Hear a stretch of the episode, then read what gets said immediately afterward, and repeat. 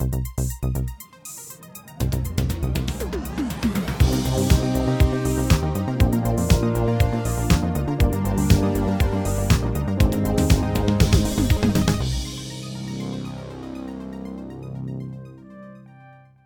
und herzlich willkommen zu der Episode 160 vom Outcast. Heute mit einem, ein anderen Cast von, von Leuten. Wir haben zwar alle schon mal gehört, slash gesehen. Äh, bei mir, äh, ich bin Nicola, by the way, für die, die es noch nicht gewusst haben. Äh, Hoi Nicola. Hoi. Äh, der, der jetzt gerade mich begrüßt hat, das ist der Chris. Guten Morgen, oder wer immer ihr das hört. genau, und wer auch noch dabei ist, ist Theresa. Hallo. Äh, euch zwei habe ich äh, in den Podcast eingeladen, sozusagen, weil ihr am äh, Sundance Film Festival sind. Ihr seid zwar nicht ins wunderschöne Salt Lake City gereist, weil Reisen, haha, what is this? ähm, ihr habt das von die äh, auf dem Sofa geschaut und die neuesten Filme geschaut, wo wir in den nächsten sechs bis zwölf Monaten nicht werden können sehen. das ist immer so ein bisschen, das ist immer so ein das Problem bei Sundance, dass all da über das Zeug schwätzen und ja, da freue ich mich mega drauf und dann irgendwie so im September kommt dann der erste von denen mal irgendwo hinführen. Ähm, wir reden jetzt aber trotzdem drüber, weil es hat ein paar interessante Werke dort dabei. Äh, wir werden vom Chris und von der Theresa je drei Filme hören, wo sie super gefunden haben oder zumindest gut gefunden haben oder empfehlenswert und drei, wo sie finden, äh, die sollten wir lieber meiden. Äh, und dann noch so ein paar, wo, wo wir damit rechnen oder wo sie damit rechnen, dass äh, dass das irgendwie so ein bisschen wird abheben. Weil vom Sundance Film Festival, für die, die das nicht kennen, das ist ein Festival, das immer am Anfang des Jahres stattfindet und dort gibt es immer wieder so ein paar Breakouts, also so ein paar Filme, wo, wo einfach darüber geredet werden und dann teuer gekauft werden oder beziehungsweise für viel Geld gekauft werden und nachher dann auch um die Oscars, äh, bei den Oscars mitmachen quasi und so. Dort sind dabei gewesen. In frühen, früheren Zeiten ist, glaube ich, mal Reservoir Dogs dort gelaufen äh, und kürzlich sind so Filme wie Hereditary oder Get Out dort gelaufen und die sind alle nachher sehr beliebt und erfolgreich gewesen. Und da hätte ich gerne so eine, eine, kleine Prognose von euch, was ihr dort so gesehen habt. Ähm, jetzt aber zuerst mal vorweg, wie ist es überhaupt gewesen in Salt Lake City im virtuellen äh, wie viele Filme habt ihr gesehen? Hat das Zeug funktioniert? Ist überhaupt so ein bisschen Festival-Feeling aufgekommen? Weil ich meine, Chris, bei dir weiss ich, du schaust so oder so so viele Filme am Tag, ob du jetzt am Festival bist oder nicht. äh, von dem her wird das nicht eine grosse Änderung sein. Aber sonst, äh, jetzt, Theresa, für dich, wie war es in, im virtuellen Salt Lake City? Ähm, äh, also es ist erstaunlicherweise ist es so, dass, äh, dass die Filme ja für uns gleichzeitig laufen oder sie laufen wie, also es ist eigentlich Park City, naja, also sorry, es heißt Park City, ja. Äh, es ist einfach nur ein bisschen höher oben. Als Close enough. genau. Ähm, also das heisst, dass wir äh, zwischen, also in der Nacht haben geschaut. Also wir haben ab dem 6 Uhr am Abend bis irgendwie tendenziell am 6 Uhr oder am 8 Uhr am Morgen können schauen. Also was äh, in äh, was Premiere hatte. Und ähm, das habe ich tatsächlich zwei, drei Nächte oder etwa drei Nächte durchgemacht. Und so, so als wäre es tatsächlich Festival. Also es, das Biorhythmus total durcheinander gekommen, äh, Jetlag äh, es ist, es ist, also schon mal das hat gestummt, sozusagen. Man vergisst das Essen. genau. Ja. Ich, oh, wenn das letzte Mal Zähne putzt und so, naja, also es ist weniger. aber, ja.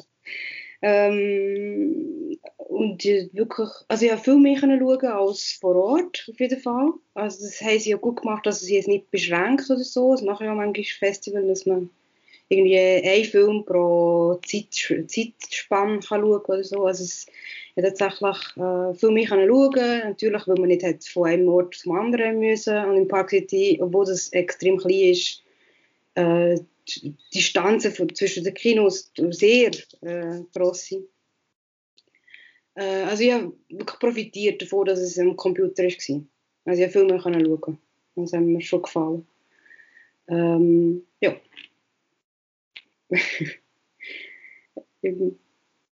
Chef, was sagst du?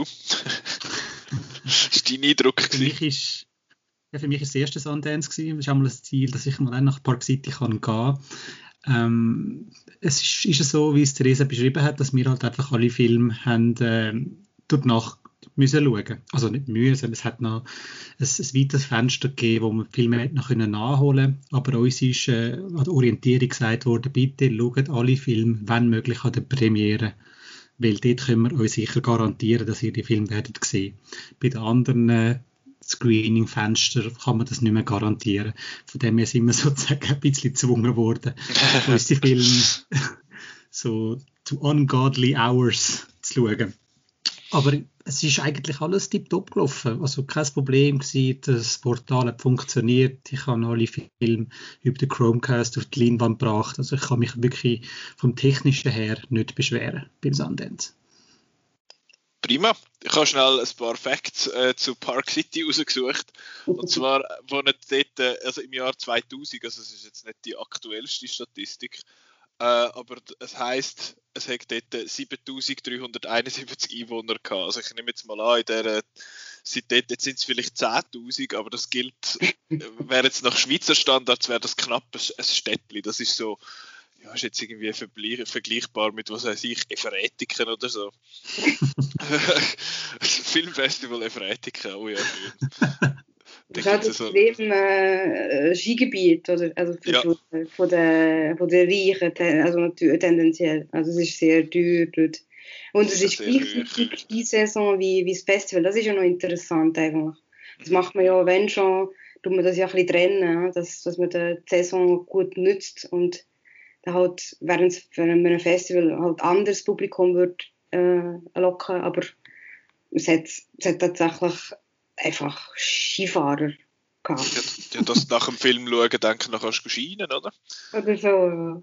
Oder Aber es hat äh, ein paar, ich finde das immer toll, da auf Wikipedia die berühmten Einwohner und das ist zum Beispiel der Ken Block, der Rallyefahrer und der Ted Ligety, wo Skifahrer ist oder Mhm. war. Ist, ist der noch? Weiß es nicht. Habe schon lange kein Skifahren mehr geschaut. Aber wir reden auch nicht über Skifahren, sondern wir reden über äh, Film. äh, Es war schön, gewesen, weil du hast mir überlegen, über was redet mir da eigentlich? Ja, gell, was ist es jetzt gewesen? Ist es jetzt Einwohner oder Größe? Nein, Film. Ähm, jetzt hätte ich gern, Chris, von dir den ersten Film, wo du super gefunden hast oder wo du gut gefunden hast. Jawohl, also am allerbesten von den 27 Filmen, die ich gesehen habe am Sundance, äh, hat mir The Sparks Brothers. Das ist, das ist mein Favorit. Das ist eine Dokumentation über die Band Sparks. Das sind jetzt nicht so anmächelig mal, so oh, wieder so eins von diesen tausenden äh, Musiker äh, Porträts, aber es ist halt vom Edgar Wright gemacht worden, wo bekannt ist dank der Cornetto Trilogy. Es gab Pilgrim vs. the World und Baby Driver. Und da haben sich wirklich zwei oder besser gesagt drei gefunden. Also da die beiden Sparks Brüder und äh, der Regisseur, du hast das Gefühl bei dem Film, dass die die gleiche Sprache reden. Also es sind alle drei so ein bisschen lustig, so ein bisschen, ein bisschen schräg drauf und so wird der Dokumentarfilm ähm, so das perfekte Porträt von, von dieser Band. Die sind, äh, sie sind unglaublich ähm, innovativ in ihrer über 50-jährigen ähm, die Bandgeschichte. Sie sind es immer noch. Sie gehen immer noch touren, machen immer noch Musik, haben aber irgendwie nie den Bekanntheitsgrad erreicht, wo man eigentlich denken würde, wenn man die Dokumentation schaut. Und der Grund, warum der Edgar Wright den Film gemacht hat, ist er sei satt gewesen, jedes Mal den Leuten müssen sich erklären, erstens, wer Sparks sind und zweitens, wieso die so toll sind. Darum hat er jetzt eben da den Dokumentarfilm gemacht, wo ähm, berühmte Leute äh, vorkommen, ein bisschen über Band schwätzen. Also rein formell ist es kein innovativer Dokumentarfilm. Du hast halt all die Talking Heads, also die Leute, die dann darüber erzählen. Du hast Archivaufnahmen, du hast natürlich reingeschnittene äh, Musikclips. Aber es ist vom Edgar Wright so clever geschnitten und alles und ähm, auch mit Humor äh, durchsetzt das Ganze. Also die Talking Heads werden auf lustige Weise einmal vorgestellt. Also zum Beispiel taucht äh, so Weird Al Yankovic auf und danach steht dort äh, unten dran Weird Al Yankovic und dann äh, Accordion Player. Also irgendwie, das war wirklich so, ja, der spielt da ein bisschen auf dem Akkordeon und fertig. Und dann hat es eine lustige Animationssequenzen drauf, so äh, von Hand gezeichnet, die auch super lustig sind. Also, mal, der, hat, der Film hat ganz viel Spaß gemacht. Da kann ich sogar auch eine Meinung dazu abgeben, weil das ist der, der eine von diesen zwei Filmen, die ich am Sundance auch gesehen habe. der andere kommt dann auch noch. äh, und ich habe das auch wirklich einen sehr unterhaltsamen Film gefunden. Ich finde, er ist mit 2 Stunden 15 schon recht lang, aber ich wüsste andererseits auch nicht wirklich, was man soll weglassen, weil sie gehen einfach die ganze Geschichte von dieser Band durch mit jedem Album und die haben etwa 27 Alben gemacht oder so. Und das ist wirklich sehr, sehr cool gemacht und auch eben die, die wie sagen wir, die Beschreibungen von diesen Gästen sind super. Zum Beispiel Duran Duran sind dort und das sind ja zwei Leute und dann hocken die so nebeneinander miteinander und unter beiden steht jeweils ein Duran. Also das habe ich, hab ich, sehr lustig gefunden. Ähm, und vor allem, es ist auch etwas, ich habe die Band nicht kennt vorher. Ich habe noch nie gehört von denen und das ist ja wahrscheinlich eben genau das Problem. und wo, also beziehungsweise wo der Edgar Wright da lösen Und ich habe nachher wirklich auch Lust gehabt, zum, zum denen ihre Musik zu hören und so. Ich habe jetzt ein bisschen reingelassen, es gefällt mir bei weitem nicht alles. Aber das ist ja, glaube ich, auch die Idee, weil sie haben ja mit jedem Album eigentlich ihren Stil gewechselt. Und es, hat, es hat garantiert irgendetwas, was ihm gefällt. Also sie haben das Album mit dem, äh, mit der, was ist das, 80 Synthi-Legende Giorgio Moroder produziert. Äh, sie haben halbe Punk-Alben gemacht. Sie haben dann irgendwie so ein bisschen moderneres Zeug gemacht. Sie haben mal noch ein Album gemacht mit Franz Ferdinand, für die, die die kennen. Also ganz, ganz witzig. Und vor allem, sie sind halt auch zwei coole Leute. Sie sind äh, total äh, auf dem Boden geblieben, habe ich das Gefühl. Und ja, auch die Gäste, die immer wieder kommen, sind, sind witzig und es ist, es ist sehr rasant geschnitten und gemacht, eben wie, wie man das sich vom Edgar Wright halt gewöhnt ist. Und er bringt sich selber auch noch ein bisschen rein in die, in die Doku, das habe ich eigentlich noch herzig gefunden. Und er, ja, seine, Unter, seine Untertitel ist, glaube ich, einfach Fanboy gewesen, was mhm. ich noch herzig finde. Und ja, es ist ja offenbar entstanden wegen, äh, also ich habe da irgendein Interview gehört, ich glaube, es ist mit Collider gewesen, wo der Edgar Wright erzählt hat, ja, er sei mit dem Phil Lord an einem Konzert gewesen. Phil Lord, äh, wie sagen wir, Fellow Filmmaker, wo äh, der Lego Movie mitgemacht hat.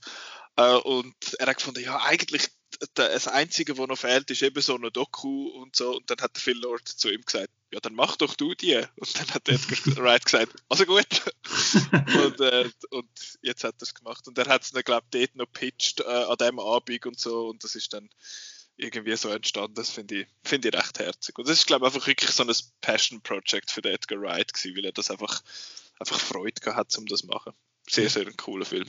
Ich finde es auch, auch ein recht abwechslungsreicher Film, weil genau darum, weil die Brüder sich immer wieder neu erfunden haben. Also, mhm sie haben regelmäßig wieder Fans verloren. Also sagen wir, sie haben das, das Album rausgebracht, dann hat sie vielleicht einen Hit drauf gehabt und dann alle so, oh, eine coole Band, ja, was macht er als nächstes? Und dann als nächstes machen sie etwas komplett anderes, wo dann nachher Fans meinen so, was ist das? Das tut nicht mehr wie das ist blöd, ich bin jetzt nicht mehr Fan.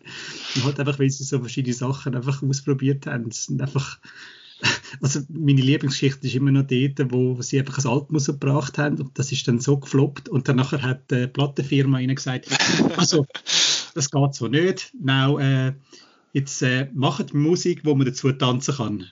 Make, make music people can dance to.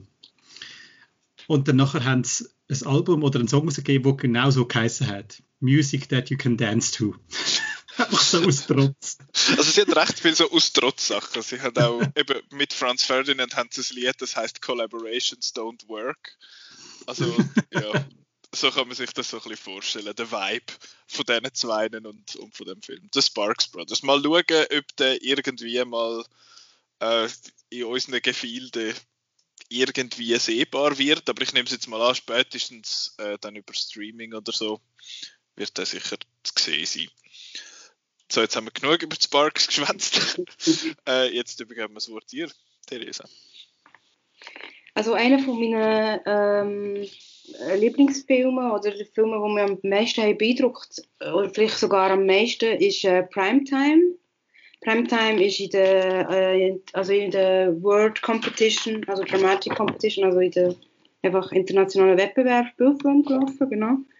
Ist ein polnischer Film und ähm, ist mit dem Hauptdarsteller von Corpus Christi, wo auch schon ja, eigentlich äh, recht ähm, ähm, von sich hat reden ähm, und er macht also sieht ein anders aus, er hat hier Haar, also es wirkt ganz anders, also wirkt schon noch ein bisschen bubihafter als im Corpus Christi, Christi meine Entschuldigung.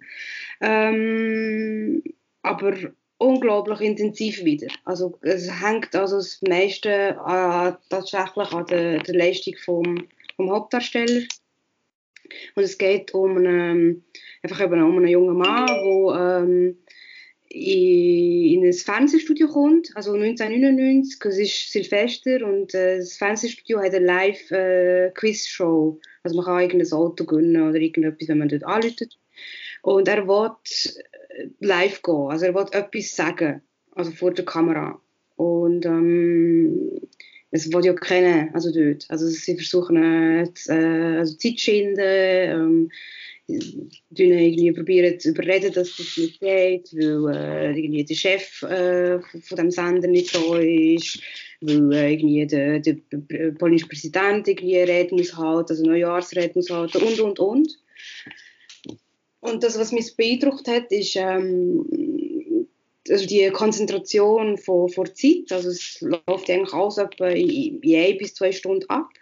Also äh, die Handlung und vom Raum und trotzdem ist es extrem spannend und es ist auch so, dass sie überhaupt nicht versuchen, eigentlich die Person zu beschreiben. Also man weiß eigentlich überhaupt nicht, wieso es macht, was er machen will, was er will sagen, weil er kommt einfach nicht dazu. Ne? Also, ähm, und ähm, äh, ja, also es, ist, äh, es hat sehr äh, auch noch interessante äh, Figuren, die dann noch kommen. Also zum Beispiel das Team, also das Polizeiteam, das muss vermitteln äh, wo, wo sich überhaupt nicht einig ist, wie sie es sollen machen oder, äh, oder es eben drumherum eine sehr fester Vorbereitung von den Leuten und von der Stadt und ähm, oder da kommt noch sein Vater, wo, wo, ein extrem schlechtes Verhältnis hat mit ihm, wo sich auch noch einmischt, ne, also da in, die Verhandlung, ihn zu, zu motivieren, aufzugeben.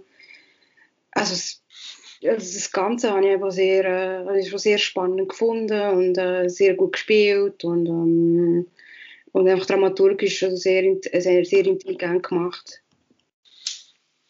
Aber ist denn so eine Art mehr ein Thriller oder so ein bisschen mehr dramamäßig aufgezogen oder wie muss ich mir das vorstellen? Es tönt so recht thrillerig jetzt eigentlich. Es ist eigentlich, äh, ja, also ich würde schon äh, so sagen, es hat eben in der Mitte jetzt auch äh, ziemlich eine schwarze Komödie äh, Einfluss.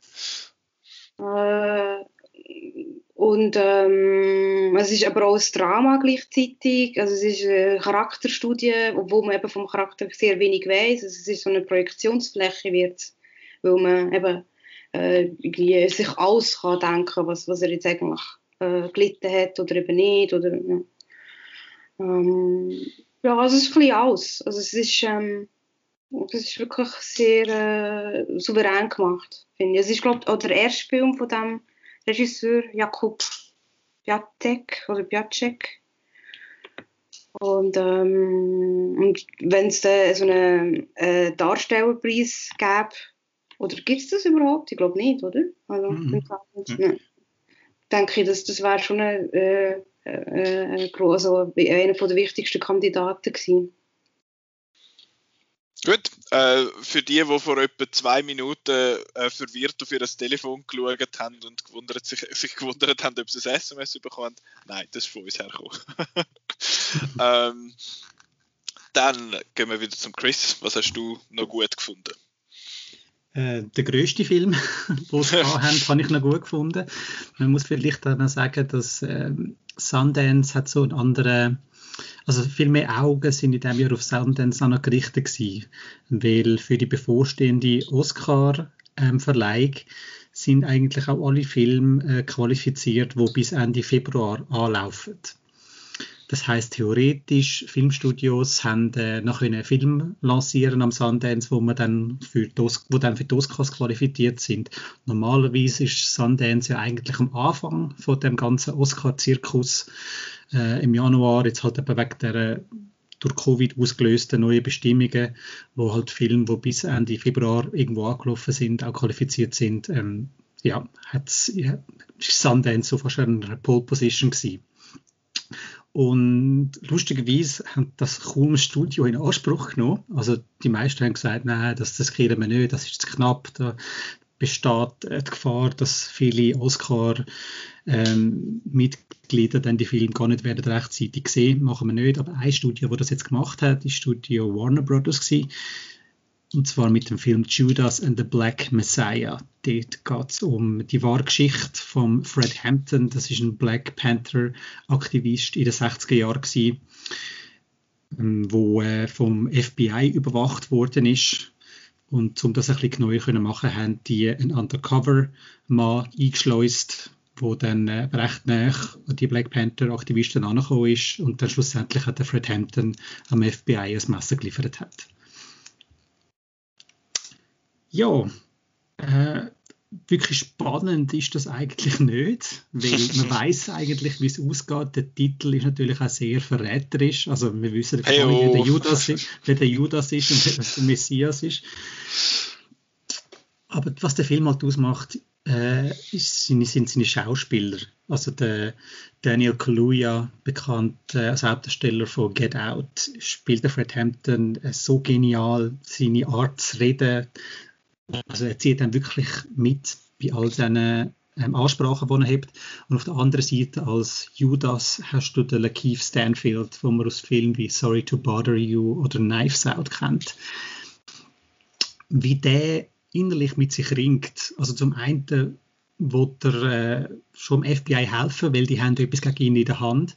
Aber auf der anderen Seite hat er halt auch gesehen, was die Black Panther-Bewegung eigentlich alles Gutes macht und er wollte eigentlich sie, wenn es geht, sogar unterstützen und ja, einfach so der innere Kampf von, von dieser Figur, das, das zeigt äh, Lakeith Stanfield das so genial. Es gibt keine Szene, wo er zum Beispiel jetzt von einer das ist so, so, das ist so typisch Hollywood, so, wenn eine Figur dann vor dem Spiegel steht und sagt, oh mein Gott, was, was mache ich hier und äh, ich kann das doch nicht tun. Das, das hat er alles nicht, das muss der Lakeith Stanfield alles ähm, wortlos darstellen.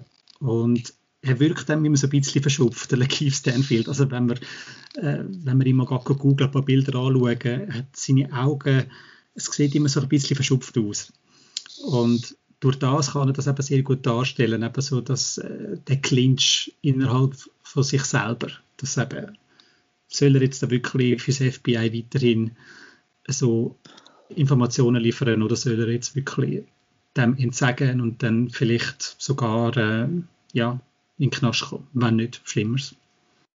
Ich finde der Daniel Kaluuya dort eine wahnsinnig interessante Person. Also, wie er, wie er sich einmal gibt, so in Interviews, er ist einfach so der, so in London aufgewachsen und so ein bisschen, yeah, bruv, und so, der redet so ein bisschen völlig locker und nachher siehst du ihn in dieser Rolle und er ist wie transformiert, ist einfach komplett eine andere Person und ich habe das Gefühl, er ist auch wahnsinnig gut in, in Akzent und Dialekt, weil er hat ja mhm. wirklich einen ultra starken London-Accent eigentlich, aber schon, die Leute sind beeindruckt gewesen, schon bei Get Out und jetzt das ist ja sehr, ein, eben, das ist eine echte Person, ja. wo man irgendwie muss ja, es ist teilweise ja, es ist noch schwierig, es ist einmal ist eine Imitation oder ist äh, ja oder ist einfach inspiriert durch die Person und versucht es so ein bisschen einzufangen.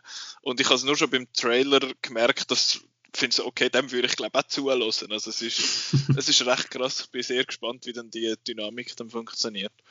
Es ist auch so eine Situation gewesen, wo es äh, geheißen hat, aber dass der Daniel Kaluuya, der Hampton wird spielen, hat es einen kleinen Shitstorm gegeben. Also was soll das? Wieso nimmt man da nicht einen aus, äh, aus Chicago, einen, einen jungen Schauspieler? Wieso muss jetzt da der aus Großbritannien kommen? Und jetzt, nachdem der Film gezeigt worden ist, hast du nichts mehr. Nichts. Einfach, einfach, einfach stille. Ja, Fun Fact, äh, Fun Fact, äh, Acting is Make-Believe. also, weiß nicht.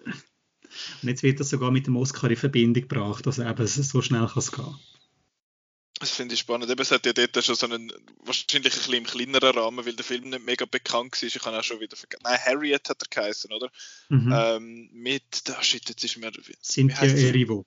Genau, sie, wo ja auch eine Amerikanerin gespielt hat, aber auch aus Großbritannien kommt. Und dann hat gefunden, ja, aber dass sie nicht jemanden von dort genommen haben. Ich finde so, ja, aber eben, es ist, es ist Schauspiel, eben, dass ein, ein Weißer nicht kann einen Schwarzen spielen kann. Das ist klar. Das, irgendwo gibt es Grenzen. Aber ich finde jetzt bei so etwas, ähm, ja, es ist immer schwierig, aber das ist äh, ganz ein anderer, äh, another can of worms.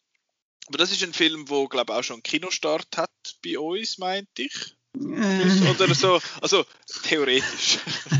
It's complicated. It's complicated. Also offiziell hat er noch keinen Kinostart. Ähm, aber in den USA kommt er am 12. Februar in Kinos, aber auch gleichzeitig auf HBO Max, weil er gehört eben auch zu den Filmen dazu, die auf die Art lanciert werden.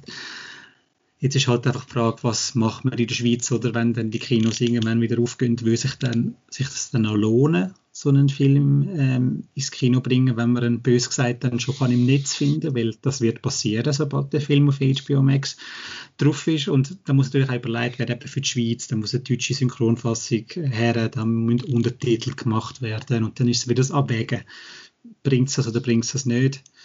Bei diesem Film wird es sehr darauf ankommen, wie er bei den Oscars wird abschneiden Wenn er Nominationen kann einheimsen kann, wenn er kann ein paar sogar gewinnen kann, dann ist das ein Argument für den Schweizer Kinostart, weil, wie wir alle wissen, wenn du kannst einen Oscar aufs Schweizer Poster drucken oder aufs Schweizer Inserat, dann kommen die Leute, dann gehen die Leute den Film schauen. Also das wird bei dem Film sehr von dem abhängen. Es ist aber ehrlich gesagt auch ein sehr amerikanisches Thema, also Black ja. Panther Bewegung, FBI, das ist ein, ist ein schwieriger Stoff zu vermarkten. Man hat zwar mit American Gangster vor fast 15 Jahren so einen Film gehabt, der ähnlich richtig gegangen ist. Der hat, hat aber mit dem Denzel Washington und dem Russell Crowe und mit dem Regisseur Ridley Scott einfach große Namen dahinter gehabt, wo die ganze Vermarktung dann einfacher gefallen ist. Das hat Judas and the Black Messiah leider alles nicht. Also ein Kaluuya oder ein, ein Stanfield, die die hat man auch schon mal gesehen, aber sind halt nicht die Household Names, mhm. wo die Leute wieder ins Kino bringen. Andererseits ist die ganze halt ja, Rassenthematik in dem Sinn immer noch sehr aktuell und auch etwas, wo wahrscheinlich uns, die Leute bei uns beschäftigt und ja. Mhm, ja. Ja, aber du hast vorher Harriet angesprochen, das ist ja auch ein Film, wo ähm, äh, auch Black Lives Matter und also dort geht es ja noch ums, äh, um Sklaven, äh, Sklaven in den USA und der hat ja sogar Oscar-Nomination bekommen, also Cynthia Rivo ist ja nominiert gewesen. Und, der Song. und der Song auch und der Film ist trotzdem nicht in die Kinos gekommen. Also mhm. es ist schwierig. Ich weiß nicht, ob Judas and the Black Messiah überhaupt jetzt eine Chance hat. Okay. Es kommt natürlich pandemiebedingt ist es eh noch schwierig, schwieriger, jetzt irgendwelche Filme zu lancieren. Boah, ich will mich halt nicht ins Feuer legen, weil das tut weh. das ist eine gute Idee. Alles klar. Dann, Theresa, du hast ja auch noch ein paar Sachen gesehen. Was ist dein zweiter Lieblingsfilm? Oder der also, zweite? Also, der passt ein bisschen zu dem, was wir jetzt schon angetönt Also, es geht um einen Film, der sich auch um, äh, um Schwarz-Weiß als Hautfarbe sich äh, äh, interessiert. Und es ist Passing von der Rebecca Hall, also von der Schauspielerin, also wo ich eigentlich erst schon, also das einfach vom Namen kennt, aber dann recherchiert und gesagt, also so viele Filme habe ich gar nicht so gesehen mit ihr, aber auf jeden Fall hat sie da der erste, also die erste Regie hat sie also meiner Meinung nach also sehr brillant gelöst.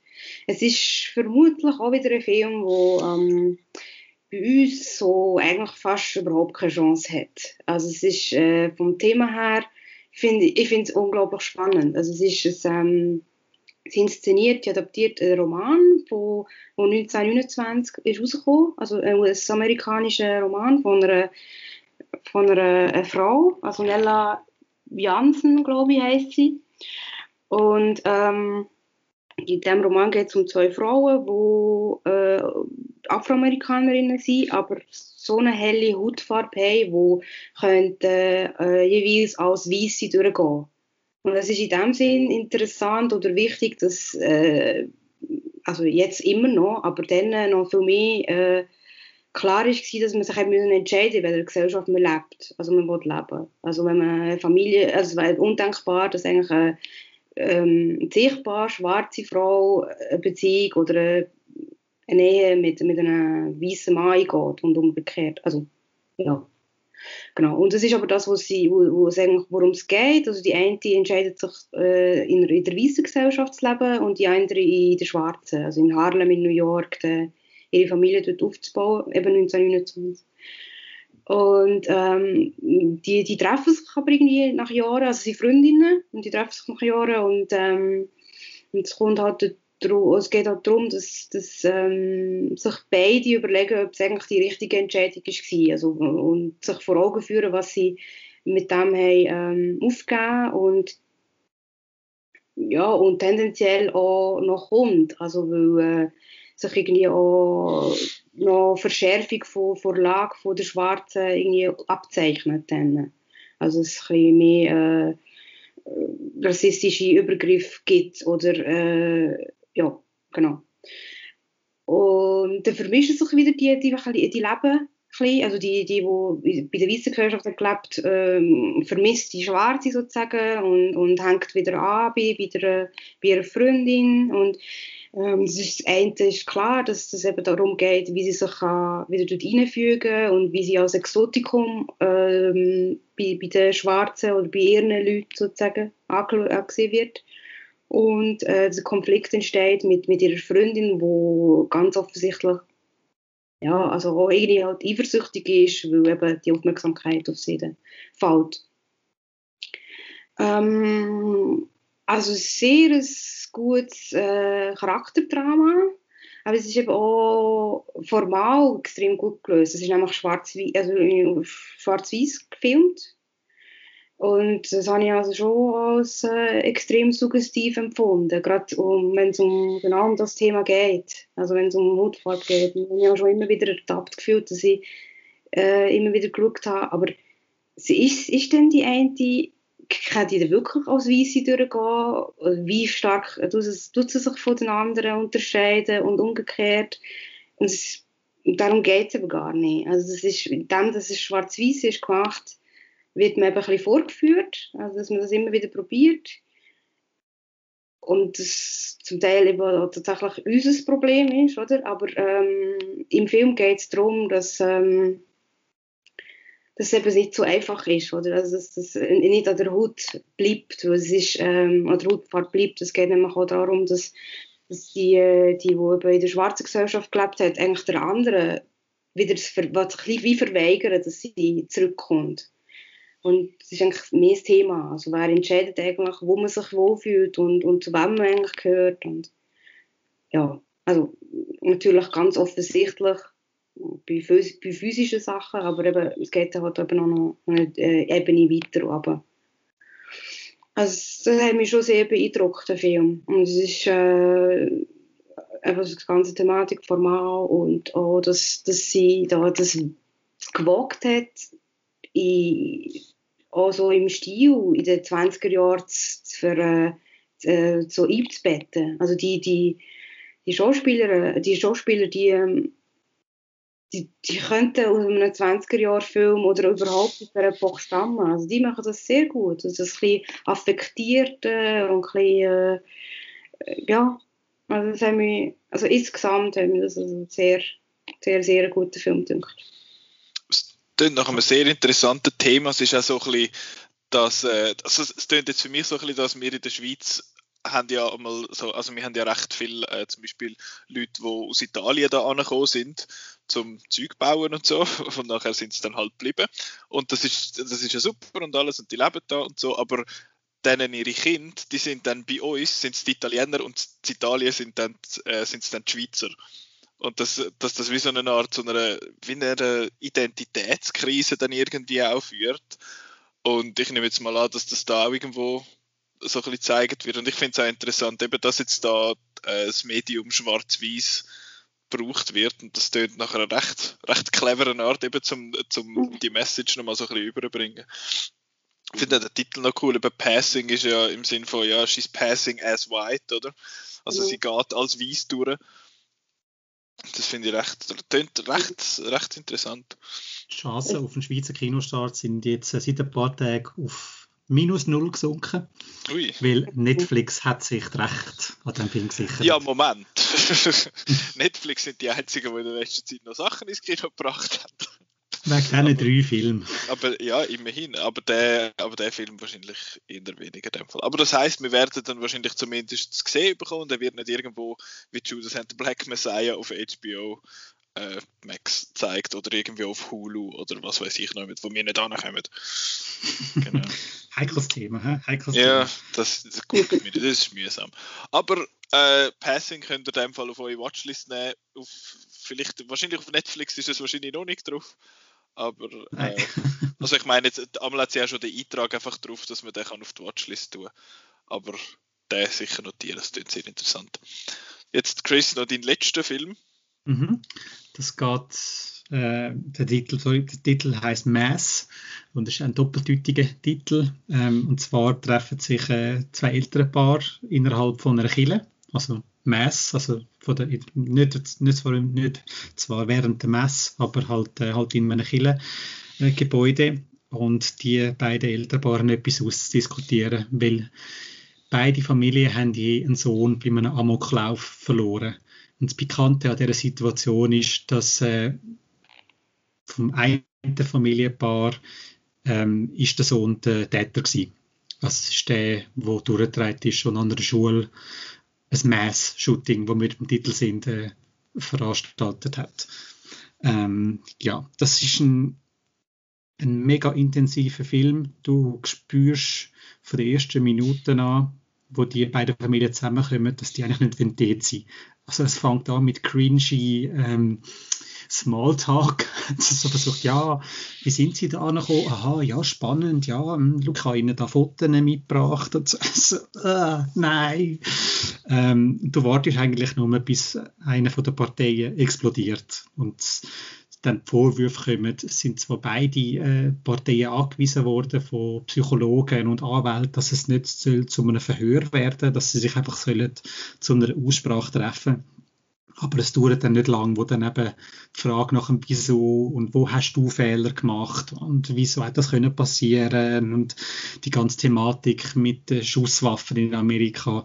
Also es ist, ist ein recht intensiver und bedrückender Film, weil er er versucht nicht irgendwie Antworten zu finden auf Fragen, wo es keine gibt.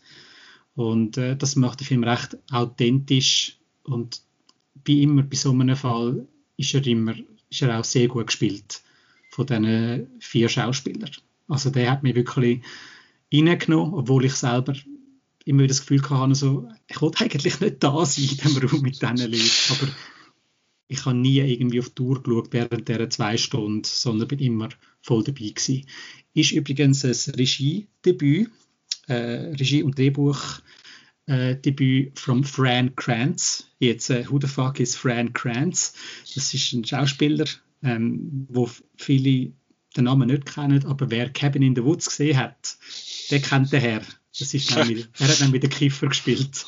in, dem okay. In dem äußerst unterhaltsamen Horrorfilm äh, von Drew Goddard und dem Joss Whedon. Nicolas Ketchup von letztes Jahr irgendwann. okay. Mass. Äh, ist das einer, wo irgendwie schon gepostet worden ist? Oder? Noch nicht, noch nicht, aber er ist sehr gut überall angekommen beim Publikum und bei den Kritiken. Also ähm, und es wird auch das Wort Oscar mal wieder ins Maul genommen. Ähm, halt einfach erst für nächstes Jahr dann. Und darum gibt es momentan so ein bisschen ein, Bidding War. Also die äh, unterschiedlichen Studios und äh, Streaming-Dienste, die bekriegen sich momentan äh, mit hohen Geldbeträgen, wer den Film okay. schlussendlich bekommen auch wieder sehr, äh, das, ist ja eh bei, der, bei den allermeisten Filmfestivals so, dass es sehr äh, dramalastige Sachen kommen und halt ernste Themen so behandelt werden. Und das tönt jetzt so ein bisschen nach, nach Peak von dem, dass so, oh, es ist so, also, dass es, das Drama quasi so weit geht, dass du eigentlich willst abstellen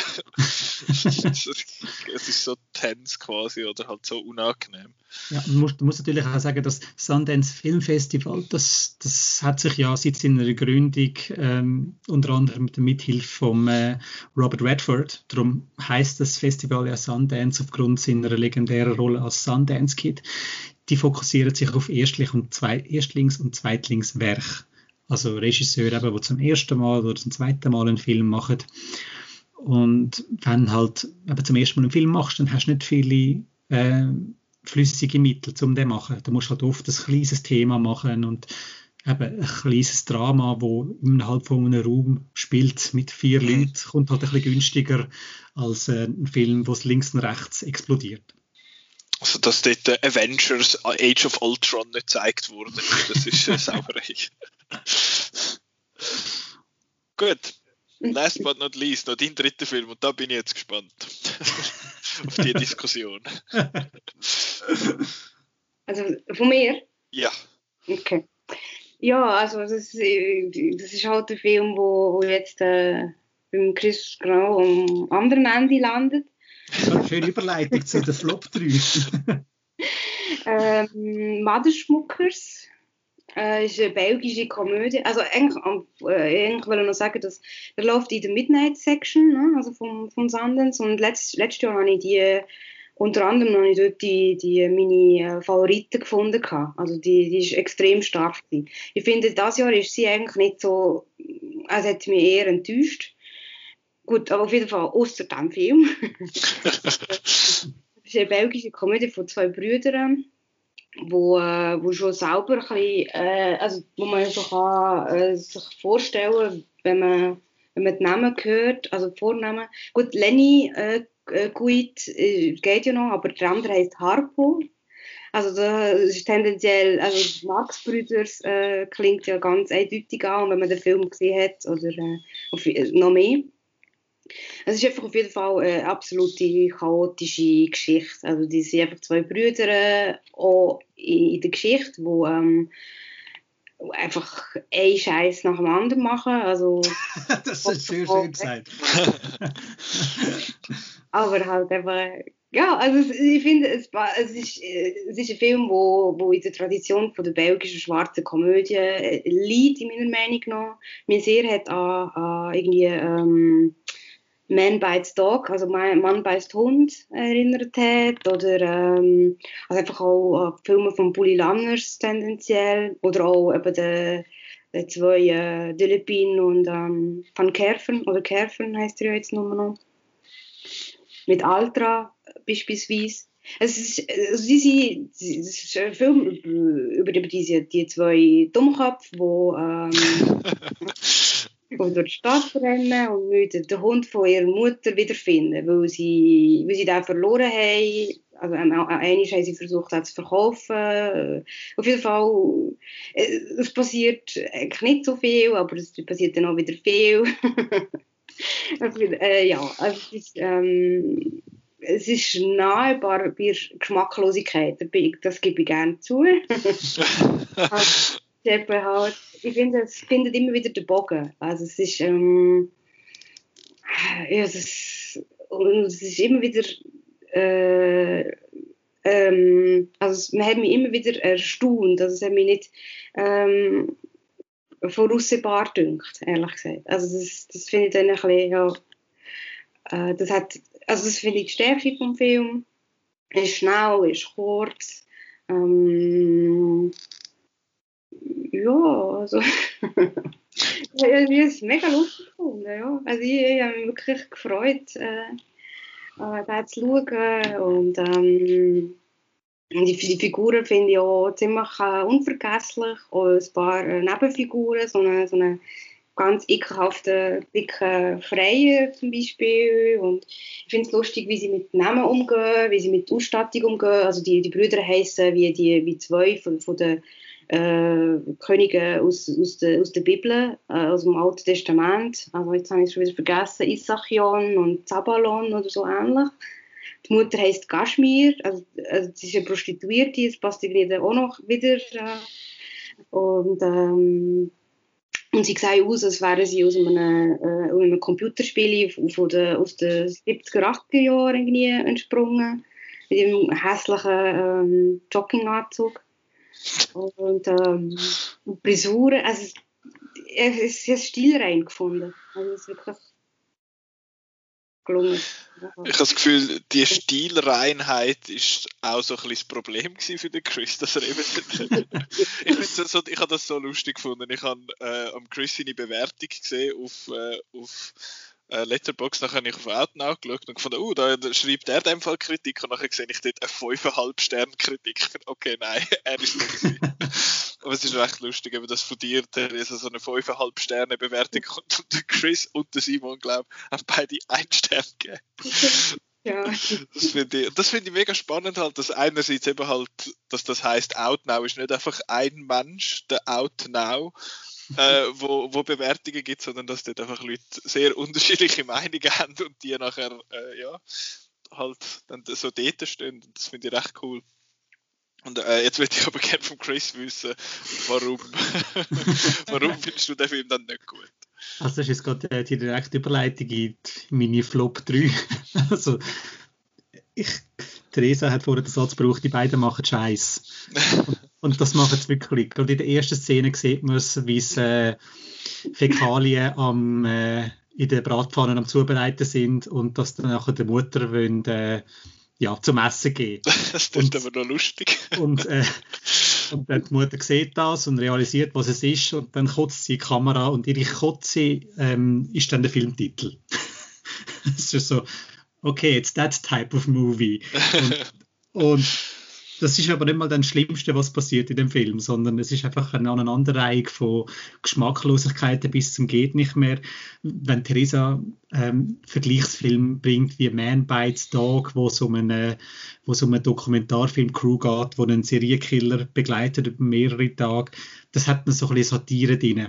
Also, aber wie weit gehen die Dokumentarfilme Film ein bisschen sagen zu, nein, das ist völlig moralisch verwerflich, was wir da machen, sollen wir nicht vielleicht aufhören, eben die Sensationsgeilheit von den Medien. Motherschmackers hat meiner Meinung nach nichts von dem. Es, ich, ich muss natürlich recht geben, dass der Film Energie hat, also dass die 70 Minuten ähm, da reihen mega schräge Situationen hintereinander, aber einfach zu viel davon ist einfach nur reine Geschmackslosigkeit und Provokation, ohne irgendetwas clever davon zu sein. Und der hat mich einfach nach gewissen Punkten nur noch aufgeregt und ich kann nur noch wollen, dass er fertig ist. Weil jedes Mal ich denkt, oh, jetzt wird es nicht mehr schlimmer. Hm. Äh, nein. Nope. es, ist, es ist schlimmer geworden. Und der Matthias Almarik taucht auch mal in der Hälfte auch noch auf. Da denkst du so, äh, okay, ähm, hast du irgendwelche Schulden bei der Mafia oder so, dass du musst bei dem Film jetzt mitmachen oder was läuft? Nein, der, ist, der Film geht gar nicht. Das klingt so nach einem Film, wo 16, nein 15-Jährige, weil sie noch nicht in Clubs dürfen, äh, irgendwie die Nacht um drei high as a kite irgendwie auf dem iPhone schauen oder so. Schau mal, er hat die Kamera gekotzt. Ja, es ist, so, äh, es ist wirklich der YouTube-Humor, wo okay. ja, also ich will da nicht urteilen, das ist nur, ich habe ihn ja noch nicht gesehen, aber das ist so der Eindruck, den ich jetzt ein bisschen bekommen habe. Und ich will auch dich, Theresa, nicht als 15-jährige Teenie, der nach dem drei äh, Film auf dem iPhone bekifft schaut, bezeichnen, aber äh, ja, es, es macht so ein bisschen den, den Eindruck, aber ja, also für euch die Hai, äh, falls ihr euch dann möchtet irgendwann mal ein Bild machen, wer jetzt recht hat, der Chris oder Theresa. Ähm, was ihr mit dieser Geschmacklosigkeit könnt anfangen Das könnt ihr dann schauen beim Mother Schmackers. Oh je. Interessant. ich würde sagen, aber dass wir jetzt durch die, die Laufe einfach ein bisschen schneller durchgehen. Äh, Chris, du kannst sonst deine anderen zwei noch sagen. Beziehungsweise da gibt es ja noch Überschneidungen. Also kannst du vielleicht den, den er nicht überschneidet, den schnell zuerst sagen. Ja, ich mache es ganz schnell. Der Film heißt Mayday und es ist, äh, es ist Sucker Punch ohne Effekt. Einfach Sucker Punch in langweilig.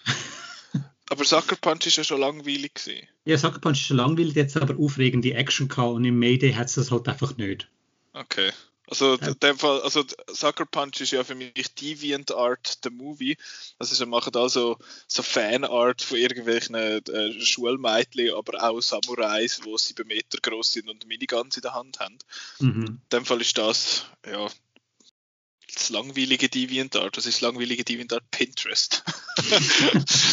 Pinterest the Movie. Nein, okay, gut. Mayday in dem Fall äh, schnell wieder vergessen, dass es der Film ist. Jawohl, genau. Und der andere, das ist noch so ein bisschen ein grösserer.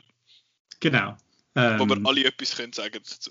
Genau, das ist Prisoners of the Ghostland. Das ist der neue Film vom japanischen Auteur Sion Sono. Heiß erwartet, besonders wegen der Zusammenarbeit von Sono, wo schon viele schräge Filme gemacht hat mit dem Sir Nicholas Cage, der noch viel mehr schräge Filme gemacht hat. er ist im Vorfeld abgepriesen worden als äh, der wildeste Film, den Nicolas Cage je gemacht hat. Und es geht um ein Häftlingsspiel von Nicolas Cage, wo eine junge Frau muss befreien.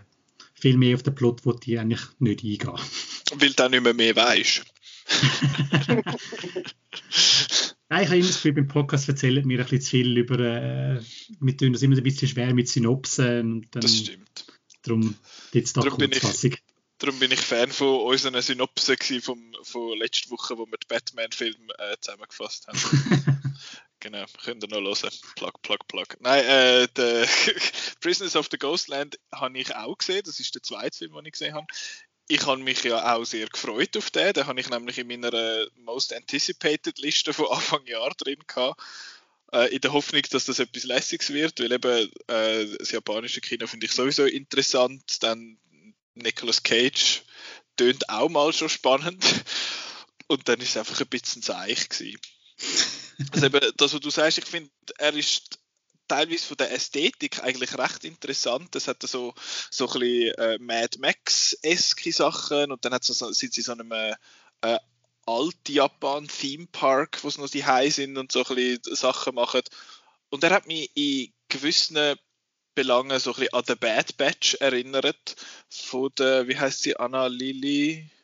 Irgendetwas pur. Ich habe den Namen vergessen. Aber äh, das ist der mit dem, äh, mit dem Jason Momoa, macht glaube ich noch mit. Ja, ja. Keanu Reeves, Giovanni Ribisi. Genau, und die Hauptdarstellerin heißt Suki Waterhouse, glaube ich. Genau. Ähm, und ich habe das eben schon ein bisschen nicht so cool gefunden. Und der Vibe ist jetzt da auch so ein bisschen dabei gewesen. Und es ist einfach incomprehensible. Also ich bin nicht wirklich daraus kommen, was er uns jetzt sagen will. Und dann hat es so einen komischen Kult, wo findet, wenn wir jetzt den Minutenzeiger von der Uhr zurückhalten, dann geht die Zeit nicht für und so. Und ein paar interessante Sachen, aber ich weiß auch nicht, also ich stelle mir vor, dass äh, das Regie zwischen äh, Sprachen, die sich gegenseitig nicht verstehen, weil der Sion so noch kann, glaube kein, wenig bis, bis kein Englisch der Nicolas Cage kann kein Japanisch, er hat glaube ich irgendwie vier Wörter gelernt jetzt für den Film. Habe ich interessant gefunden. Urusei zum Beispiel, was heißt bis still. Das schreit er dort dann einmal in der Bank. äh, aber sonst, ja, ich stelle mir vor, dass die Kommunikation dort schwierig ist. Und vor allem als Regisseur wo die Sprache nicht kann, wo die anderen, wo, wo die Schauspieler reden, stelle ich mir auch vor, dass das schwierig ist zu beurteilen, ob es eine gute oder eine schlechte Performance war, weil praktisch alle englischsprachigen Schauspieler habe ich katastrophal schlecht gefunden. Also es hat der, der Bösewicht quasi da in seinem weißen Anzug und ich finde so, was bist du für einer? Wo haben sie dich ausgraben?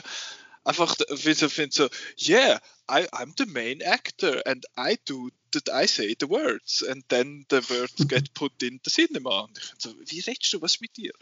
Mega, mega schlimm. Aber äh, sonst, eben, ach, ich weiß auch nicht. Ich bin, ich bin schon recht enttäuscht gewesen, dass er so ein bisschen auf die falsche Art weird war für mich. Also, es ist mir eine Szene geblieben, weil der Nicolas Cage kommt dann so einen Anzug äh, über, wo wo glaube an den Ellenbögen und an den Knie und an den Hoden und am Hals äh, kann etwas explodieren, wenn er droht quasi die, die Frau irgendwie, äh, wie sagt man, zu verletzen oder so und das passiert ihm dann einmal und dann sprengt ihm einen Hodensack weg und dann gumpt er so im Kreis um und juchzt irgendwie und wir haben uns nur fragend angeschaut und gelacht. ähm, das ist sehr eine bizarre Szene gewesen. und er haltet dann noch so eine große Rede, wo er Testicles irgendwie komisch sagt. Also es ist ja, nein, eigentlich mehr. ähm, aber Theresa, du hast den auch auf deiner Low-Liste. Du bist auch so ein bisschen versiert im, äh, im asiatischen Kino und glaube auch schon viele, also mehrere Sachen vom Sion Sono gesehen. Ähm, ja, warum ist denn der bei dir nicht so gut angekommen? Ja, also wir, wir haben ja äh, gehofft, also dass das wieder, also wieder ein Meisterwerk ist, beziehungsweise, also ich finde nicht, dass alle Filme von Mission ein Meisterwerk sind. Im Gegenteil, also vielleicht produziert er halt einfach zu viel, oder, dass es äh, immer die gleiche Qualität kann halten.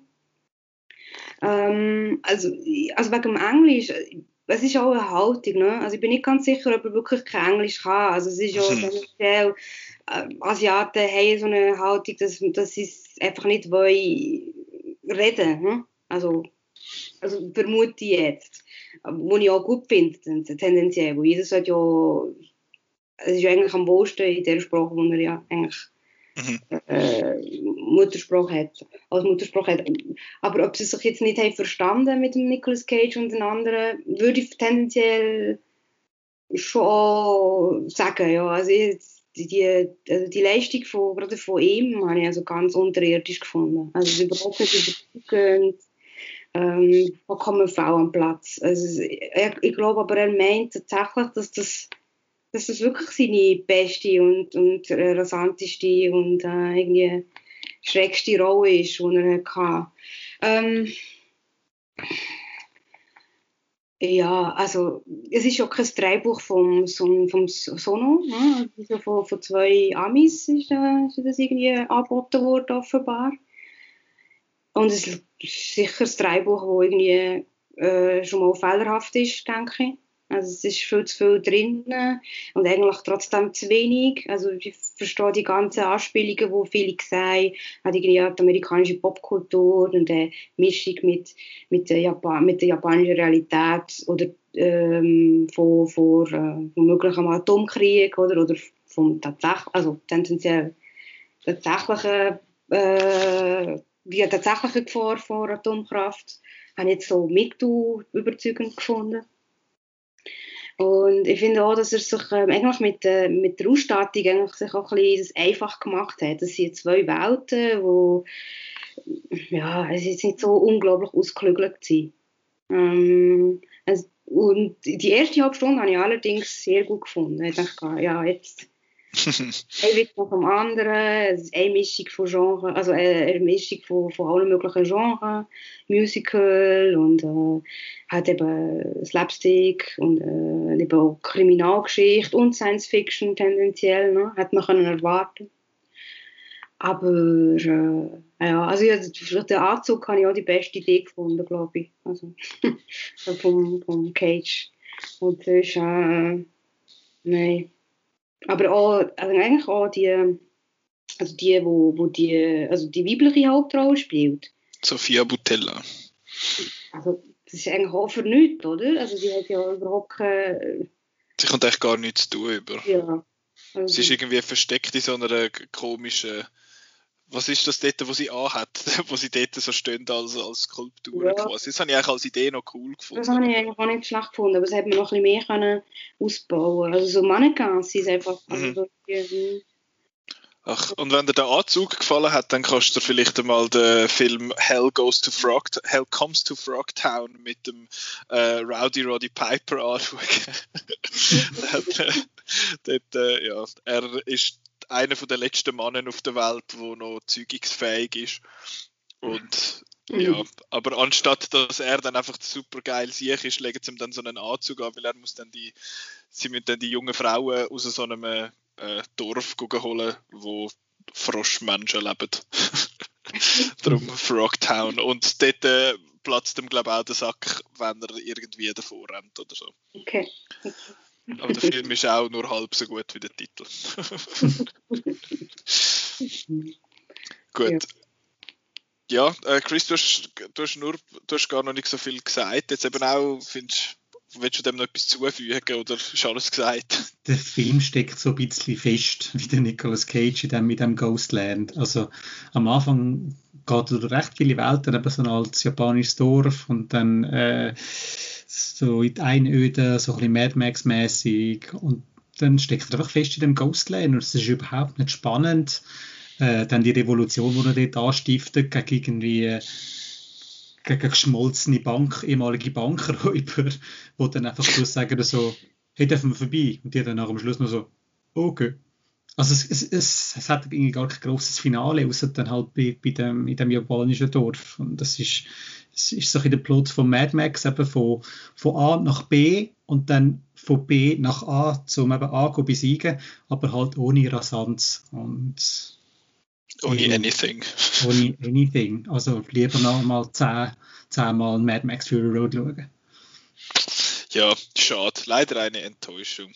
Dann, äh, Theresa, du hast aber auch noch zwei, wo du findest jetzt äh, nicht so.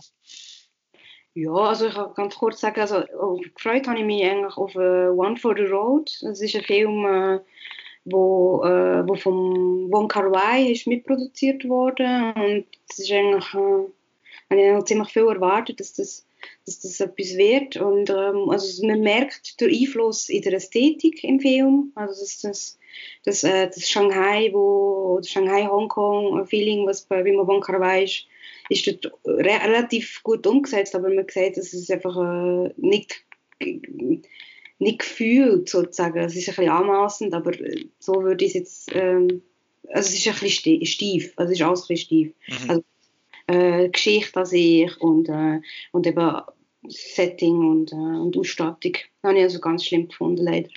Und, ja, weil, weil, weil es eigentlich noch viel mehr sein will, als es, ja, als habe ich ein bisschen ähm, äh, prätentiös gefunden. So. Und Cryptozoo habe ich eigentlich von der Idee her so interessant gefunden. Das ist die Animation von Dash Show, äh, wo, wo eigentlich die erste Animation, die My Entire High School Thinking oder so. Thinking ne? into the Sea, ja. ja genau. wo ich nicht habe gesehen also wo einfach Bilder erkennt und an sich äh, äh, Aufmerksamkeit äh, mitbekommen habe. Ähm, aber es geht hier um, äh, um Kreaturen, wo fantastische Kreaturen oder so Fabelwesen, äh, wo in einem Zoo oder sollten irgendwie Schutz finden vor, vor der Außenwelt, also vor Skrupellosen. Und ähm, ja, ich habe es als Idee sehr gut gefunden, aber es ist halt einfach die Ausführung schlicht also dann halt nicht so äh, schlagend. Also es ist, ähm, es ist viel zu wenig Aufmerksamkeit auf tatsächlich die Kreaturen, meiner Meinung nach. Das ist ja eh so ein bisschen das Risiko halt bei, eigentlich bei allen Filmfestivals, ja, aber vor allem am Sundance, dass man halt überhaupt keine Ahnung hat, auf was man sich einlädt bei vielen Sachen. Dass es einfach ist, ja, das ist das Erstlingswerk, noch nie gehört von irgendjemandem von diesen Leuten. Ja, schau mal und nachher ist halt das Risiko groß, dass es ein Zeichen ist oder äh, halt eine totale Überraschung in, in, äh, im positiven Sinn. Aber ja, das sind die Filme, die ihr euch jetzt mal sicher könnt aufschreiben könnt. Oder eben äh, die letzten sechs oder fünf, beziehungsweise äh, nicht aufschreiben oder aufschreiben, um nicht schauen. ähm, und jetzt gibt es aber ja, eben, wie gesagt, ist Sundance immer so ein bisschen ein Sprungbrett für viele Filme, auch, die nachher dann diskutiert werden bei irgendwelchen, in der Award-Season. Und jetzt noch schnell kurz durchgehen, welche Filme sehen ihr da so ein bisschen äh, abheben? Chris, du hast vor der Aufnahme schon ein paar erzählt. Ähm, ja, also zum einen wäre das der Eröffnungsfilm, der sehr gut weggekommen ist. Der heißt Coda. Das ist äh, Kurzform for äh, Children of äh, Deaf Adults, also von auch von gehörlosen äh, Eltern. Das ist das Remake vom französischen Kinohit La Famille Bélier. Also verstehen Sie die Béliers, von 2014 auch in die Schweizer Kinos gekommen ist. Und der ist super angekommen bei den Leuten. Äh, die meisten, die mir so auf Twitter gefolgt haben, haben nicht mehr gewusst, dass es ein Remake ist. Apple hat dann schlussendlich 25 Millionen für Distributionsrecht angelegt. Also den Film wird man dann irgendwann auf Apple TV Plus äh, können sehen. Und das ist ein seltenes Beispiel von einem Film, wo das Remake jetzt besser als das Original ist. Also die haben äh, unter anderem wirklich äh, gehörlose Schauspieler genommen für die, äh, für die Älteren und äh, zudem ist das ganze Setting auch viel authentischer. Also im Original sind wir auf dem Bauernhof gewesen, da sind wir jetzt in einem kleinen Fischerdörfli und der Subplot um ein eigenes, äh, eigenes Geschäft aufzubauen ist auch viel besser im Plot integriert als da der Politikerplot, den es bei den Bellies gegeben hat. Also der Film hat wirklich das Potenzial zum ähm, Apple TV zum einen viele neue äh, Subscribers bringen und zum anderen aufgrund von der Thematik eben auch, dass wirklich gehörlose Schauspieler ähm, castet hat, dass er dann bei der, bei der Award Season auch wieder gut wohlwollend aufgenommen wird. Mhm. Du? Keine mehr. Das wär's. das ist alles gut, danke fürs Zuhören. Nein, also zum anderen wäre noch ein Dokumentarfilm, Misha and the Wolves. Das ist äh, eine wahre Geschichte von einer Frau, die einen, äh, einen Bestseller geschrieben hat, wo sie im, während dem Zweiten Weltkrieg von den Nazis davon gesäckelt ist und dann im Wald gelebt hat mit Wölfen zusammen. Und die hat wirklich einen Roman geschrieben und der ist super angekommen und dann hat sie zu der Oprah Winfrey in die Show sollen und dann hat sie dann plötzlich nicht mehr wollen. Und äh, die Publizistin, die das Werk herausgegeben hat, ist dann irgendwie äh, vor Gericht gezerrt worden, wegen falscher Zahlungen und alles. Und es ist ein riesen Ding daraus geworden. Das ist wirklich eine True Crime Story, die clever erzählt ist, äh, mit Talking Heads, wo so ähm, fast thrillermäßig dann die Geschichte nacherzählen. Also es ist äh, für Leute, die äh, Tiger King lässig gefunden haben, ist das sicher auch etwas zum Schauen. Und Netflix ist jetzt auch dort äh, im Gespräch, um äh, ja, das rauszubringen. Also Misha and the Wolves, da wird man sicher noch äh, einiges hören, sobald es dann auf Netflix äh, veröffentlicht wird. Cool. Theresa, hast du auch noch äh, Tipps ich denke, ähm, vielleicht wird, man, wird noch etwas um äh, Pleasure passieren. Also, es ist so ein niederländischer Film von einer Frau, also Regisseurin, meine ich, wo ähm, ähm, sich äh, das Pornogeschäft äh, näher anschaut. Also es ist, äh, ist sehr hart gefunden, also dem zuzuschauen, aber es ist sehr relevant gefunden und sehr, ähm, also es haben wir schon, also, äh, also es ist eine gute Auseinandersetzung mit dem Thema. Ähm, ungeschönt und ähm, ja, also ich kann mir vorstellen, dass das noch, noch, noch weitere Diskussionen auslöst. Würde ich mir auch irgendwie wünschen, also dass das passiert. Ähm, ja, also da habe ich mir jetzt aufgeschrieben. Also ich würde, äh, fände es natürlich schön, wenn mein Top-Film irgendwie noch ähm, weiterkäme, also Primetime, was ich mir schon vorstellen kann. Also wenn Corpus Christi mit dem gleichen Darsteller ist er tatsächlich durch die Decke gegangen oder hat Aufmerksamkeit äh, schon für sich eingenommen, dass das hier auch noch mal passieren kann. Also, aber ja, Spekulation natürlich. Gut, das ist alles Spekulation jetzt da. wir haben unsere Glaskugel leider äh, im Geschäft vergessen. wir können ja nicht sagen, die Hai vergessen, weil jetzt sind wir ja. Gut. Und ins Geschäft äh, dürfen wir nicht mehr. Jawohl. Der, der Ale hat gesagt, wir dürfen nicht. der Ale. Äh, ja, aber dann ist das unsere Diskussion über Sundance. Danke dir, Theresa, fürs Mitmachen. Chris, du bleibst noch schnell bei mir. Nein.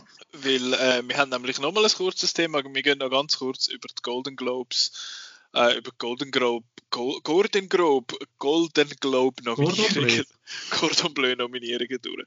Genau. Prima. Vielen Dank für die Einladung. Ja, gern. Danke fürs Mitmachen. Tschüss. Bye, bye. Tschüss. Golden Globes, Golden Globes. Da Jetzt ist sie weg, weg. Wir sind wieder allein, allein. allein. Yeah. Äh, bei den Golden Globes kommt mir immer das Globi-Geschichtchen in den Sinn, wo es am Globi einen Golden Globe geben und dann jubeln alle Globi, Golden Globe, Globi, Golden Globe. Und dann findet er so, hä, was ist das, ein goldiger Globi? Gut. Ähm, was? was? Hä? Woher kommt jetzt das?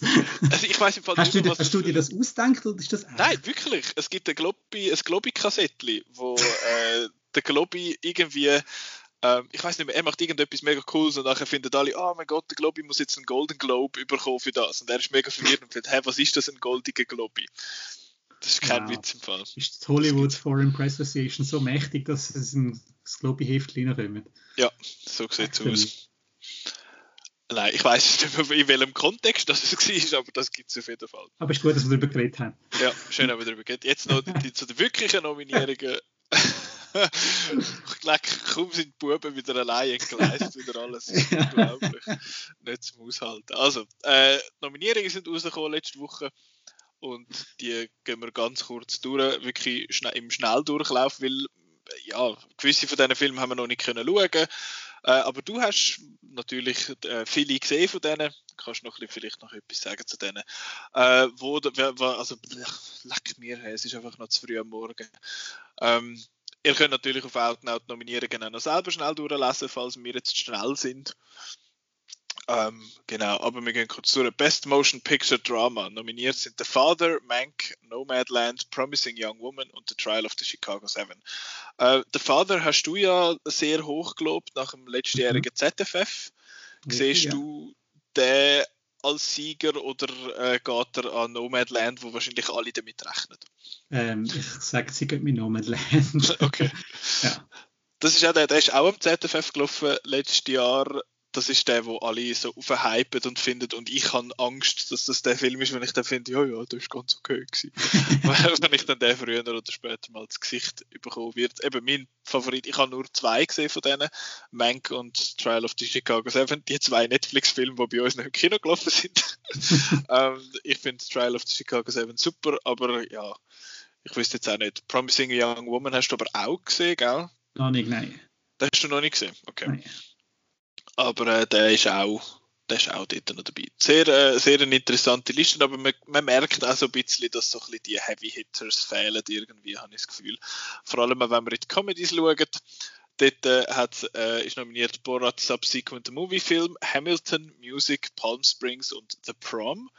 Äh, The Prom ist so ein Netflix-Film, wo ich immer so ein bisschen auf, von, immer wieder mal so ein bisschen auftaucht und finde so, hey, willst du den Prom schauen? Und ich finde, nein. Und dann, und dann ist er da nominiert. Äh, Palm Springs ist einer, den ich unbedingt will sehen aber äh, weil ich ein, äh, ja, weil ich eher habe, Mann, äh, habe ich den noch nicht geschaut bis. Das ist ein Hulu-Exclusive und Hulu ist bekanntlich bei uns noch nicht verfügbar. Wird hoffentlich irgendwann einmal äh, bei Disney Plus integriert und bei uns dann auch sehbar sein. Äh, Hamilton haben wir besprochen im Podcast ja, ich finde ich ein bisschen unfair irgendwie, weil es einfach ein, ein abgefilmtes Stage-Musical ist. Ja, also das finde ich wirklich ähm, hohl, dass der überhaupt darfst nominieren. Weil das ist, einfach... Es ist ein Musical. Es ist ja. ein abgefilmtes Musical. Es ist, es ist nicht made for the big screen. Es ist... Es ist literally ja. made for Disney Plus, schlussendlich. äh. Das schon, das schon. Aber ja, die sind einfach mit der Kamera, es ist in die Oper rein, oder wo sie, das Theater ja. rein, wo sie es aufgenommen haben. Und meiner Meinung nach sollte das nicht teilen. Es hat wenig Kamera, also natürlich, es hat ja auch bei diesen Musicals in dem Sinn hat es Regie und alles, aber ich finde es nicht korrekt, wenn ein Musical, wo wahrscheinlich in dieser Form für äh, Tonys ausgezeichnet worden ist, nachher einfach das Gleiche nochmal kann einreichen äh, und dann da nominiert werden. Also ich wette, dass Borat gönnt, einfach weil. Dann das ist der einzige von denen. Nein, ich habe Hamilton nicht gesehen, aber will ich den jetzt disqualifizieren und Borat der einzige andere war, den ich gesehen habe, äh, will ich, dass der gönnt. Aber da bin ich, nimmt es mir echt Wunder, was da gönnt. Weil das, denke ich, ist recht offen. Hm, es, kommt, es kommt ein bisschen darauf an, wie sehr sich äh, die Hollywood Press, äh, Foreign Press Association will blamieren weil äh, sie haben, äh, nein, also das wäre das wär sogar die richtige Entscheidung, weil das okay. ist noch so ein bisschen politisch und so und das würde in Hollywood für viel Zuspruch ja. sorgen. Das gleiche übrigens auch beim, äh, bei der anderen Kategorie, wo man eigentlich Nomadland müsste auszeichnen, weil es äh, erstens, es ist der beste Film und zum Zweiten ähm, wäre das auch ein Statement, weil man würde weibliche asiatische Regisseurin auszeichnen mhm. mit, mit, äh, mit dem Preis. Während die anderen sind äh, ähm, also The Father, Mank und Trail Chicago 7, das sind einfach wieder die White Dudes, mhm. die die Filme gemacht haben. Und ja, jetzt die Organisation, wo jetzt da über Golden Globes entscheidet oder die Nominationen macht, die haben jetzt schon einen ordentlichen Shitstorm bekommen, weil sie unter anderem am Spike Lee in The Five Bloods völlig gesnappt haben. Bei der TV-Serie I May Destroy You, wo durchs Band nur gute Kritiken bekommen haben, äh, nicht nominiert haben, das beste Miniserie und äh, ja, noch viele andere Beispiele. Also die haben sich einiges müssen anhören nach diesen Nominationen. Mhm. Darum, jetzt die Frage ist eben, ob sie es noch, noch ein bisschen gut machen ähm, mit den Auszeichnungen, indem wir eben den Borat für auszeichnen, wo jetzt auch politisch sehr wichtig ist, die ganze Giuliani-Geschichte und Amerika den Spiegel vorhalten. Weil alles andere, Hamilton ist das abgefilmtes Musical, das haben wir gehabt. Mhm. Äh, Music, das ist ein Film von der Musikerin äh, Sia, ihre Geschichte. Ja. Kann ich nicht beurteilen. The Prom ist ein Film, wo sich meiner Meinung nach alle darüber aufgeregt haben, wo ich gelesen habe. und äh, Palm Springs sehe ich halt einfach noch cool und noch nett. Aber also halt das grösste, das grösste Statement wäre halt einfach mit ja. Borat. Ich möchte übrigens auch sagen, das ist äh, Nomadland und eben die, die äh, asiatische Frau, eben die Chloe Sau, die den Film gemacht hat. Zu ihr ist in letzter Zeit äh, ist eine, Schlagzeile rausgekommen, wo ich das Gefühl hatte, dass die von einer AI äh, geschrieben worden ist. Und zwar ist irgendwie Chloe Sau to adapt irgendwie Dracula as a Sci-Fi. Was ist es? Sci-Fi? Western. Sci Dracula als Sci-Fi Western. Das ist nur schon mal das. Und dann von der Regisseurin, wo ich finde, so, die hat bis jetzt zwei äh, sehr so sanfte Dramen eigentlich gemacht. Natürlich in der Zwischenzeit, zwischen diesen zwei Projekten, dem Dracula-Film und Nomadland, wird noch die Eternals rauskommen, äh, der Marvel-Film, aber trotzdem, das habe ich das Gefühl gehabt, das, das ist irgendwie AI-generated News. aber es ist real, es ist echt. Genau, aber dann äh, apropos Chloe Zhao, sie ist natürlich nominiert für äh, Best Director Motion Picture, neben dem David Fincher für Mank, Aaron, Aaron Sorkin, äh, Trial of the Chicago Seven, Emerald Fennell für Promising Young Woman und Regina King für One Night in Miami. Äh, alle haben wir eigentlich da schon mal gehabt, außer eben der One Night in Miami. Der ist, glaube ich, auf Amazon Prime zu sehen. Das ist richtig, ja. Uns und ist, glaube ich, noch ganz gut weg. Und ich meine, der ist auch noch gelaufen am ZFF letztes Jahr. Das ist richtig, ja. Das ist jetzt übrigens auch die Kategorie, die am meisten Zuspruch bekommen hat. Also man hat äh, viel, äh, viel geflucht über die Nominationen, aber die Kategorie, das ist mit Wohlwollen aufgenommen worden. Vor allem auch viel, drei von diesen fünf Nominierten sind Frauen. Okay, Emerald ist ein, ist ein Frauenname? Ja, ja okay. Emerald Fennell lustig. Nicht zu verwechseln mit Pharrell. okay, äh, da, also rechnest du da mit dem Sieg auch für Nomadland? Eigentlich überall, wo Nomadland nominiert ist, rechnest du mit dem Sieg für Nomadland? Richtig, genau, ja. okay. Genau. Äh, ja, ich finde jetzt da eben David Fincher, die Regie von Mank ist sicher nicht das Problem gewesen, dass ich nicht so in den Film gefunden habe. Aber äh, ja, der hat, der hat eh schon alles. und der Aaron Sorkin, ich finde, dort, äh, die Regie ist wahrscheinlich etwas vom Schwächeren von dem Film, wenn ich den super gefunden habe. Mhm. Zu den anderen kann ich nichts sagen, weil nicht gesehen. Ich habe natürlich die Film gesehen von den weißen Männern. ah, Nicola. Ja, das sind die, die verfügbar sind, sorry. Ich habe nichts dafür.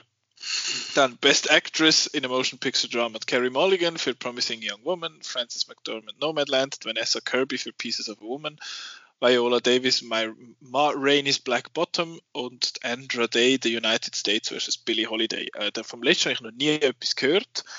Ähm, Pieces of a Woman ist auf Netflix und ist auch so ein bisschen diskutiert worden, dass der so ein bisschen äh, ja, interessant war.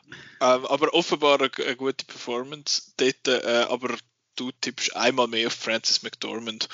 Äh, äh, nein, da bin ich bei der Frau Kirby. Das okay. ist äh, ein ganz starker Film. Da es tönt so ein nach, es tönt ein bisschen showiger. Es tönt definitiv showiger. Francis McDormand hat auch schon alles gewonnen, aber auch nicht außer Acht lassen mit dieser Kategorie anscheinend auch nicht Carrie Mulligan, wo als äh, Racheengel in dem, äh, in dem Thriller anscheinend brilliert. Okay. Auf den bin ich schon gespannt, aber der ist leider auch irgendwie, also Promising Young Woman, der ist leider irgendwie noch nicht zu sehen bei uns. Er ist, er ist ein bisschen im Limbo. Also da hat äh, Universal Pictures hat dort Recht und hat ihn in den USA an Weihnachten rausgebracht jetzt halt die Situation in der Schweiz, da wird man wahrscheinlich jetzt auch irgendwelche Oscars abwarten, um irgendwelche Entscheidungen fällen, plus mhm. natürlich ähm, das Ende von dem Kino-Lockdown. Das sollte man glaube ich auch noch beachten, wenn man will, den Film ins Kino bringen Ja, das wäre noch gut, wenn dann das Ende irgendwie mal in Sicht ist. Lol. Äh, Best Actress in a Motion Picture Comedy Musical. Dort haben wir Maria Bakalova für The Borat 2, Kate Hudson für Music, Michelle Pfeiffer für French Exit, nie davon gehört habe.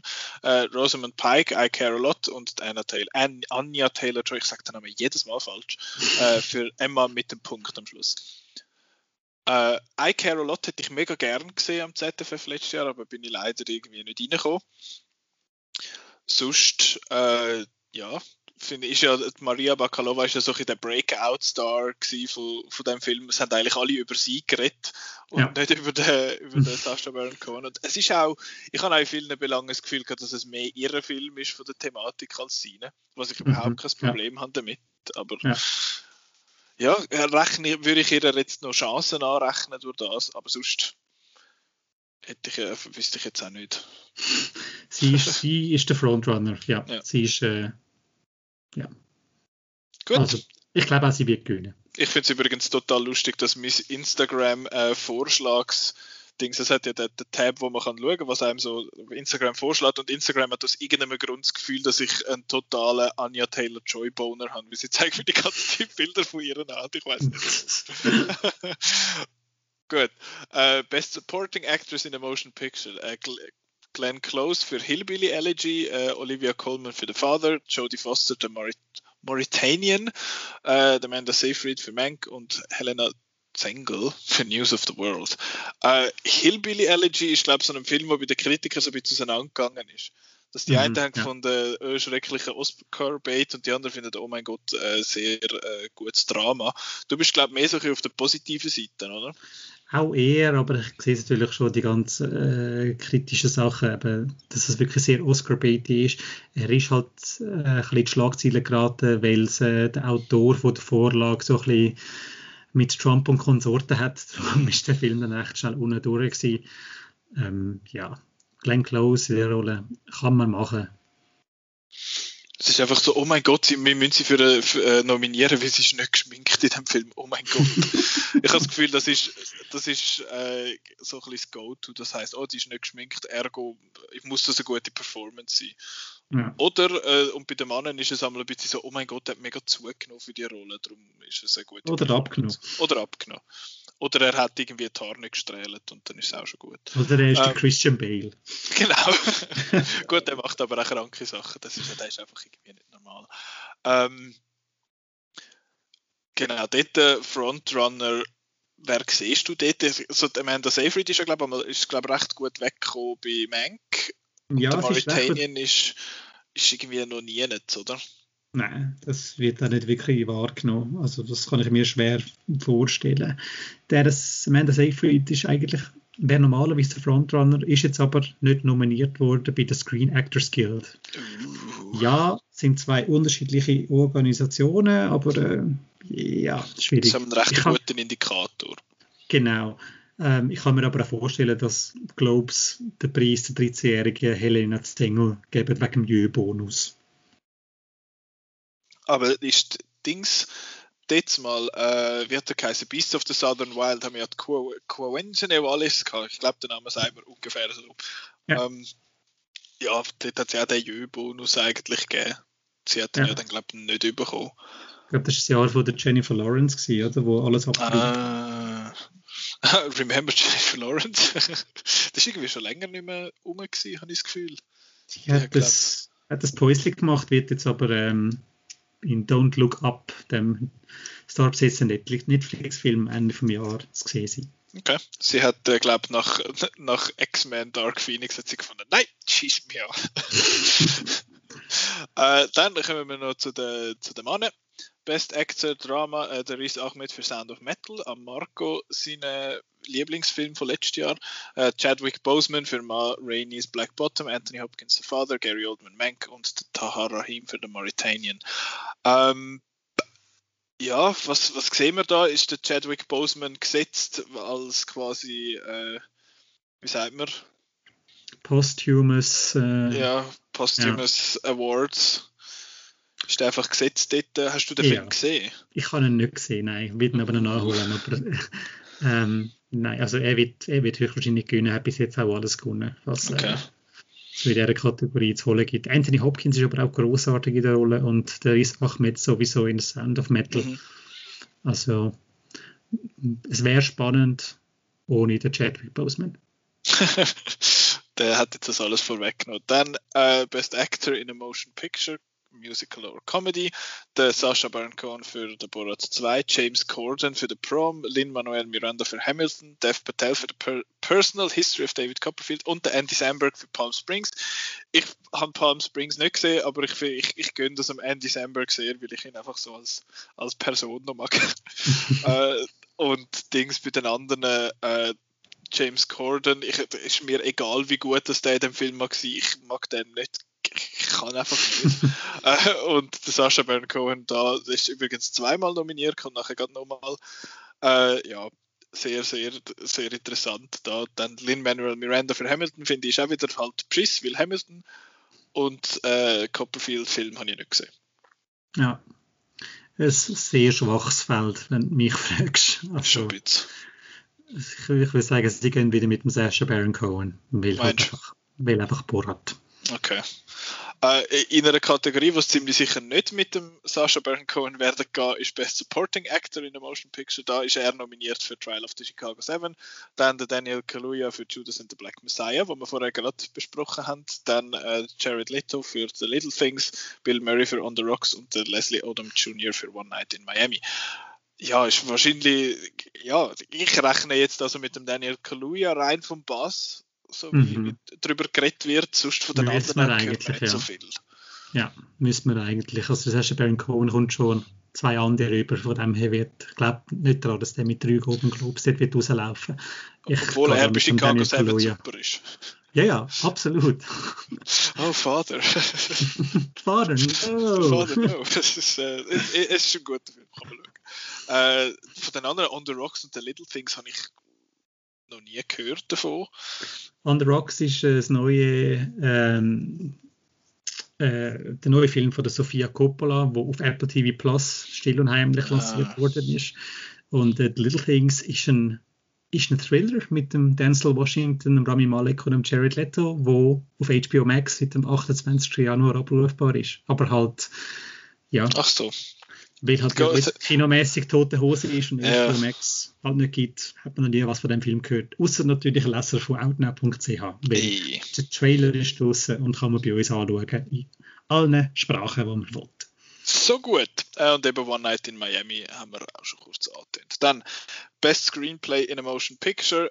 Emerald Fennell, Promising Young Woman, Jack Fincher, Mank, Aaron Sorkin, Chicago 7, äh, Florian Zeller und Christopher Hampton für The Father und Chloe Zhao für Nomadland. Das bin ich jetzt gespannt auf deine Prognose.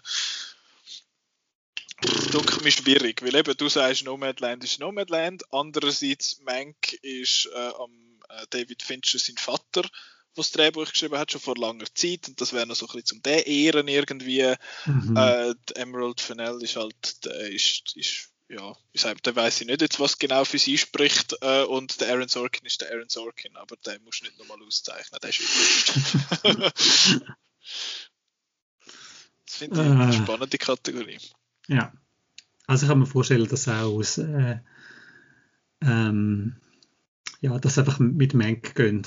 Halt okay. einfach, weil dem noch, noch, genau, dem noch ein bisschen zu ehren. Mhm.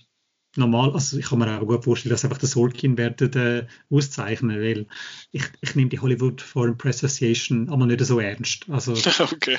ich, ich glaube, dass die nicht so gewissenhaft, also glaube ich auch nicht bei den Oscars, dass sie das gewissenhaft abstimmen, sondern halt einfach so, Aaron Sorkin, ja, ich auch schon gehört, ja, ja, der schreibt eigentlich noch gut, ja, ja, mhm. Film muss ich nicht schauen, ich gebe dem jetzt einfach seine Stimme. Oh je, also das ist einfach deine offizielle Prognose. muss auch, es, es, es, ist ja lustig, in der Hollywood Foreign Press Association sind, glaube ich, etwa nur 100 Leute drin. Ja.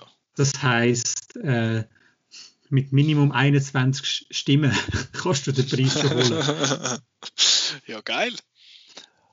Würde ich sagen, lassen wir uns auch mal nominieren. Nein, also der äh, Best Animated Feature Film ist The Croods A New Age. Ich habe nicht gewusst, dass der schon rausgekommen ist. Ähm, Onward, Over the Moon, Soul und Wolfwalkers. Der einzige von denen, den ich gesehen habe, ist Soul. Ich hätte eigentlich Onward sehr gerne mal geschaut, aber nein, der ist aus irgendeinem mir unerklärlichen Grund nicht auf Disney Plus, weil Disney figure fucking shit out, Mann. ähm, Wolfwalkers ist so ein der, der von vielen sonst als sehr gut befunden wird. Ich habe ihn noch nicht gesehen. Ist auch ein Apple TV Plus Projekt, oder? Also gibt es mhm. dort zu sehen. Ja. Also wenn ihr in den letzten paar Monaten ein iPhone oder ein Tablet, also ein iPad gekauft habt, dann könnt ihr eh ein Jahr Apple TV Plus lösen, dann könnt ihr das alles schauen.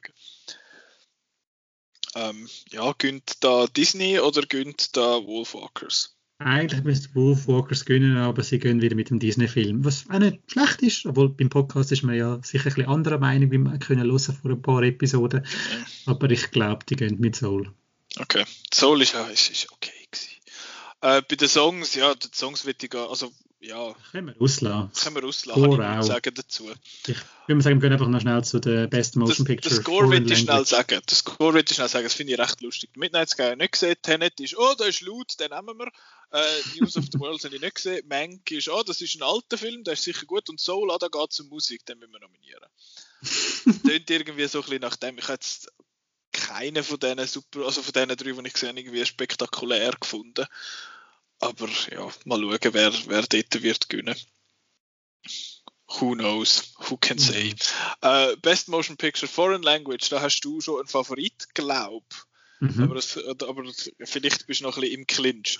Uh, und zwar Another Round oder Drunk oder wie er auch immer im Original heißt. Uh, La Llorona, dann The Life Ahead, Minari und Two of Us. Äh, wie viele von denen hast du gesehen? Ich habe zwei gesehen, und zwar die beiden Frontrunner, Another Round und Minari. Und um Minari hat es noch einen kleinen Shitstorm gegeben, weil ähm, es ist eine amerikanische Produktion. Es ist halt, äh, es geht um eine Familie in Süd äh, aus Südkorea ursprünglich, wo in Amerika eine Farm aufbauen und halt die haben irgendwie komische Regeln bei den Golden Globes. Sie haben irgendwie ausgerechnet, oh, es wird in diesem amerikanischen Film wird zu viel Südkoreanisch gesprochen, darum mhm. ist es, äh, darum tun wir nicht so in diese Kategorie rein. Und eben hat, es hat einen riesen Shitstorm gegeben, weil es geheißen hat, nein, der muss bei, bei den anderen Kategorien in die Hauptkategorie, nicht in die Nebenkategorie von den internationalen Filmen. Und durch das ist jetzt das recht spannend geworden, weil normalerweise müsste Another Round gewinnen, weil es ist der beste ähm, Film, der tatsächlich aus dem Ausland kommt.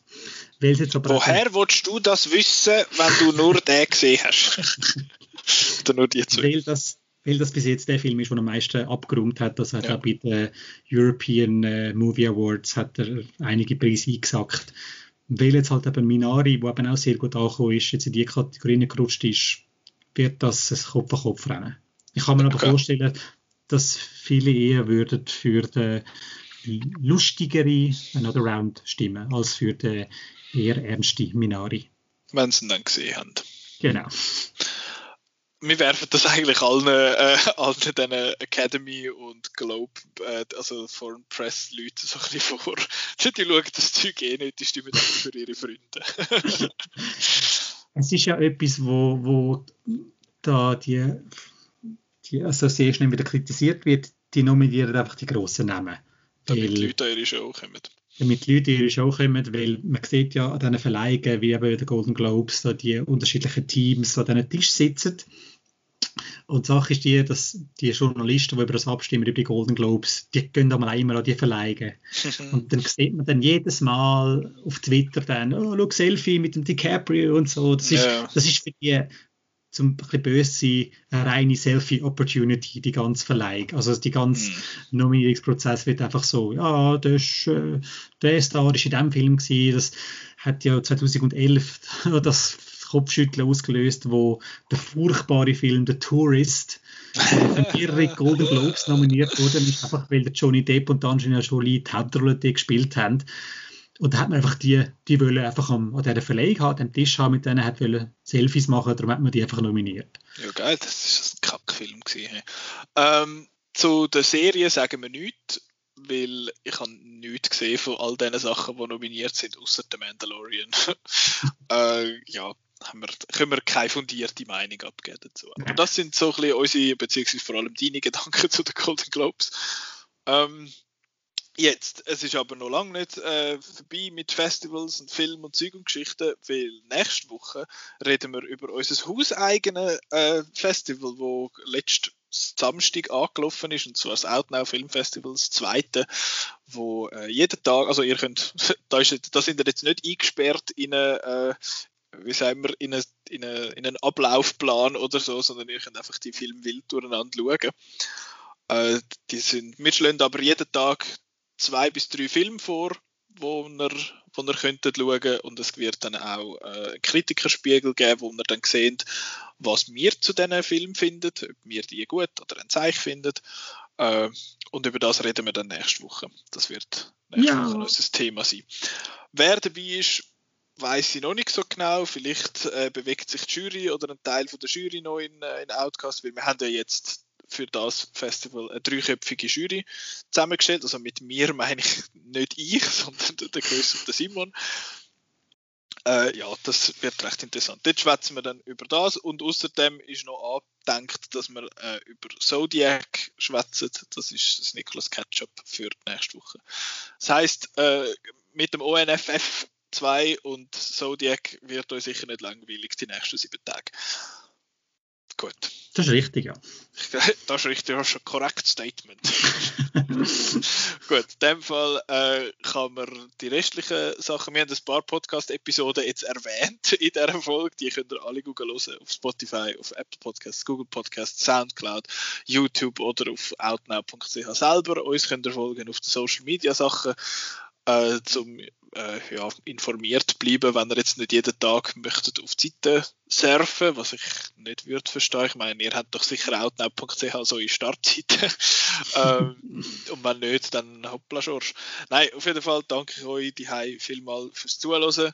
Und dir und der Theresa danke ich für, fürs Mitmachen und fürs Berichten aus Park City. Kind of. Sofa City. Sofa City, so fucking happy. Äh, gut, ich danke euch fürs Zuhören und bis nächste Woche. Tschüss. Tschüss.